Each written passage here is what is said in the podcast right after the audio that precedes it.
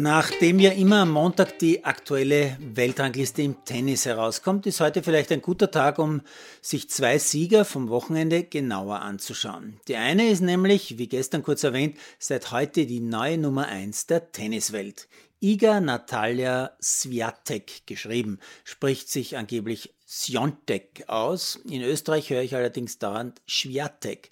Wie auch immer, sie ist erst 20 Jahre jung, geboren in Warschau. Und jeder, der sich auch nur ein bisschen mit Tennis beschäftigt, sollte sie spätestens seit Anfang Oktober 2020 schon kennen, denn da hat Sjontek als erste Polin ein Grand Slam Turnier gewonnen. Bei ihrem French Open Sieg hat sie damals keinen einzigen Satz verloren und es war ihr allererster Turniersieg auf der Profitour auch noch dazu.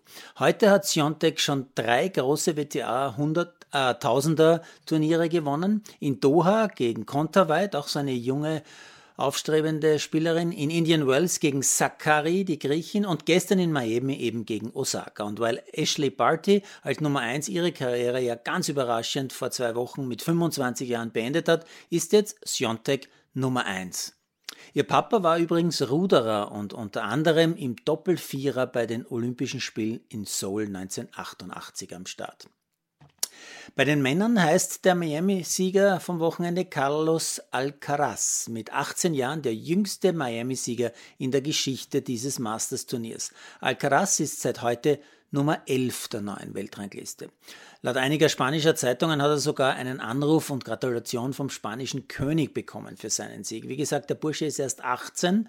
Nur zwei Spieler in der Tennisgeschichte waren jemals jünger, als sie ein Masters gewonnen haben. Das war 1990 der Amerikaner Michael Chang und Rafa Nadal, der 2005 in Monte Carlo als nicht einmal 18-Jähriger gewonnen hat. Trainer und Coach von Alcaraz ist übrigens auch ein großer aus dieser großen Riege der spanischen Weltklasse-Tennisspieler. Juan Carlos Ferrero. Vor fast 20 Jahren war der sieben Wochen lang die Nummer 1 der Welt. Unter anderem auch French Open-Sieger und eine Zeit lang Betreuer von Zverev. Er betreut jetzt Alcaraz seit 2018. Ja, und ich durfte den jungen Mann auch schon live spielen sehen, war wirklich interessant.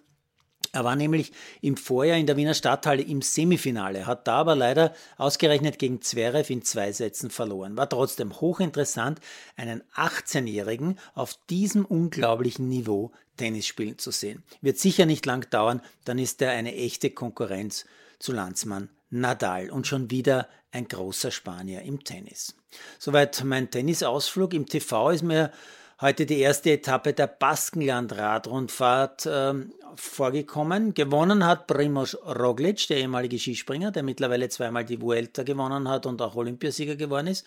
Roglic war heute extrem stark auf den 7,5 Kilometer äh, einem schweren Kurs rund um Honda Ribia, einem Grenzort zu Frankreich am Atlantik gelegen. Er geht also als erster in die Erste längere Etappe der Baskenland-Radrundfahrt. Ja, und schließlich habe ich heute noch zwei Meldungen gelesen, die ich definitiv nicht im Detail hier festhalten möchte, weil sie nicht nur richtig schockierend, sondern zugleich auch sehr, sehr kompliziert sind. Aber wer Hintergründe ernsthaft erkennen möchte, der sollte sich in verlässlichen Medien darüber informieren. Da ist äh, die eine Meldung, wonach bei einem Unterklasse-Fußballspiel in Wien im Zuge einer Schlägerei zwischen Spielern und Zuschauern ein junger Spieler brutalst am Kopf getreten worden ist, schwer verletzt ins Krankenhaus gebracht wurde. Ich frage mich natürlich, warum können Menschen so aggressiv werden? Was ist mit uns Menschen los? Und die andere Meldung betrifft Biathlet Petruchny aus der Ukraine, der die Furkat-Brüder ganz massiv attackiert, weil er einer der beiden Furkats den Ausschluss russischer Sportler heftig kritisiert hat. Und ich frage mich, Warum werden Sportler so aggressiv? Was ist mit uns Menschen los?